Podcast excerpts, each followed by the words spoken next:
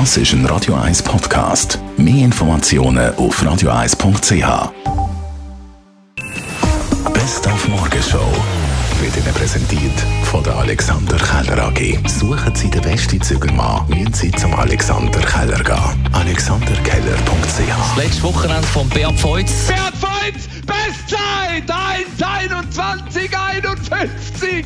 Oi, und wieder sagt er für einen Knaller. Einer der besten Skirennfahrer der Welt nimmt das Kitzbühel Abschied, Abfahrts-Olympiasieger, äh, Abfahrtsweltmeister, vierfacher Gesamtweltcup-Sieger. Viele von diesen Meilensteinen haben ja eben Hüppi und Russi kommentiert. Jetzt braucht sie perfekte Fahrt. Beat, komm. Jawohl! Ja, das sieht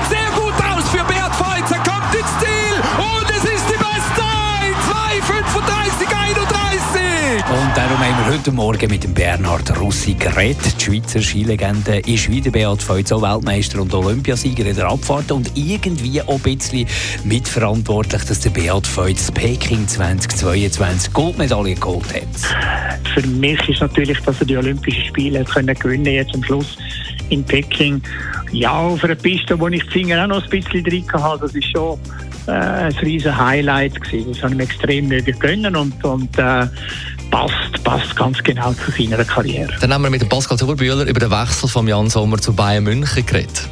Der Jan ist ein absolut ein, ein moderner Goalie und das ist das, wo heutzutage in vielen Vereinen gesucht wird. Das heißt, er ist ein Goalie, der das Spiel kann lesen, er ist ein intelligenter Goalie. Ein Goalie heutzutage ist die vielseitigste Position auf dem Fußballfeld und der Goalie-Position, die Wichtigkeit vom Goalie hat sich jetzt in den letzten Jahren ganz klar äh, so etabliert, dass wenn du willst erfolgreich sein in einer Fußballmannschaft brauchst du einen absoluten Top-Goalie. Und der Jan Sommer ist genau der Typ.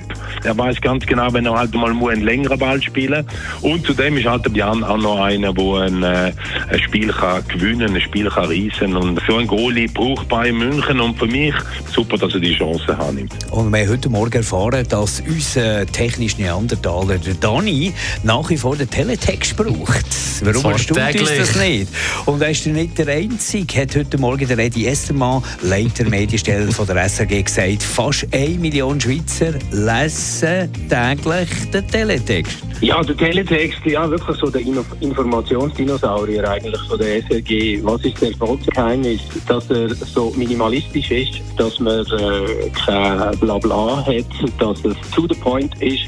Man hat sofort die Informationen, die man will. Wir, wir können den Teletext. Viele Nutzer, wie richtig gesagt worden ist, fast eine Million pro Tag, die draufgehen, wissen genau ihre Seite, die sie wollen. Äh, Sie wissen, auf welcher Seite vom Teletext eben das Wetter ist, dass es das TV- und Radioprogramm ist, dass der Sport ist und News ist. Das ist wahrscheinlich so das grosse Erfolgsgeheimnis vom Teletext.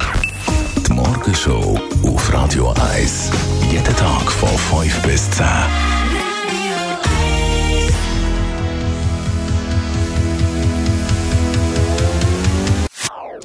Das ist ein Radio 1 Podcast. Mehr Informationen auf radio1.ch.